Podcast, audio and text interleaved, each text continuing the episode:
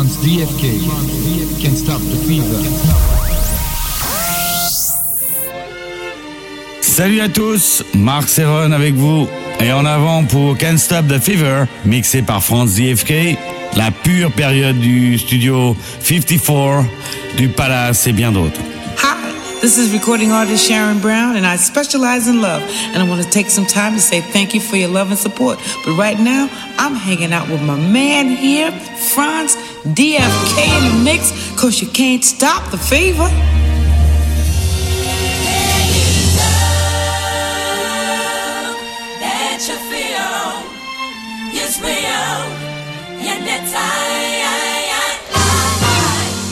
that you use love, you lose love, and it love. That you feel is real, and that's I,